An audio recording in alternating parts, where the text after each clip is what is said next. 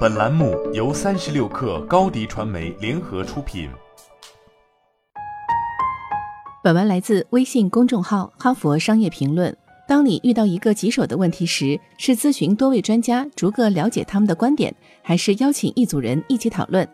对集体智慧这概念的研究表明，与简单的求取多位独立顾问建议的平均结果相比，得当的开展小组讨论能够获得更准确的预测结果。然而，我们最近的研究表明，尽管小组讨论确实可以提高预测的准确度，但在做出最终决定时，它也可能会让人误入歧途。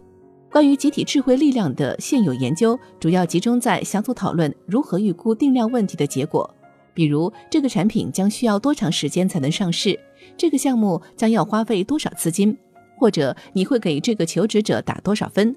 对于这类问题，经过深思熟虑的小组讨论，通常会比个人做出更准确的预测。但当涉及到是与否这类决策性问题时，我们发现群体评议实际上降低了做出正确选择的可能性。换句话说，即使在评议已经产生了更准确的估计后，随后的小组投票如果涉及到这个产品会准时推出吗？我们的预算会超标吗？或者这个候选人符合我们的标准吗？这类简单的是与否决策问题时，他们做出正确决定的可能性反而变得更低了。当然，这并不意味着群体决策没有立锥之地。群策群力是真实存在的，但只有在你提出正确的问题、采用正确的方式、运用正确的管理方式的情况下才能产生。具体来说，我们发现了三种策略可以帮助管理者在不受上述影响的情况下从群体决策中获益：一、聚焦于讨论数据，而不是预测结果。在讨论过程中，管理者应该鼓励参与者分享相关信息。包括个人经验、事实和数据，而不是预估数字和决策建议。管理者应该尽最大努力避免小组讨论走向民意调查和公众预测环节。不管小组成员出于何种原因做出“我认为他会延迟”或者“我认为他将在三个月内完成”这类带有倾向性的预测，都将会汇聚更多持有相似意见的人，并最终导致在投票时做出更不准确的决定。人类在社会交往中有一种天然的从众心理，求同是提高群体定量预测准确度的关键，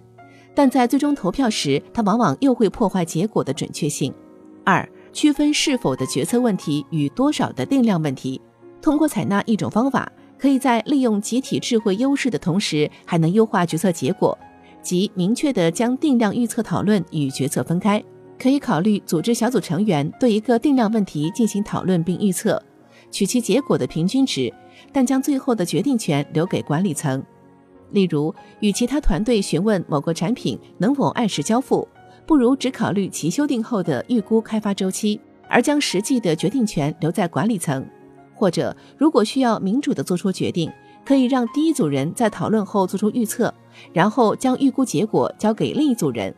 后者只根据第一组人的结果进行投票，而不再展开讨论。面对诸如预算会否超支、投资能否获得正回报、风险是否超过可接受的阈值等问题的管理者，可以参考可能的成本、回报及风险水平的定量预测数据。即使最终目标是做出是或否的决定，也仍然有可能从群体预测讨论中抽丝剥茧，做出相应的决定。三、获取小组讨论中的动态数据。我们发现，那些立场更坚定的人，也就是那些在小组讨论后更倾向于仅微调其最初估计的人，他们通常做出的预测也更准确。随着时间的推移，通过多次追踪小组成员意见的演变和最终项目结果的数据，我们有机会了解到哪些人的意见最值得信赖。在多数情况下，群体的预估结果可能会比任何个人单独得出的预估结果更准确。然而，社会动力学产生影响的过程如同一把双刃剑，既有可能因求同的心态吸引群体集中意见而产生更准确的预测，也有可能推动群体在是或否问题上做出不太准确的判断。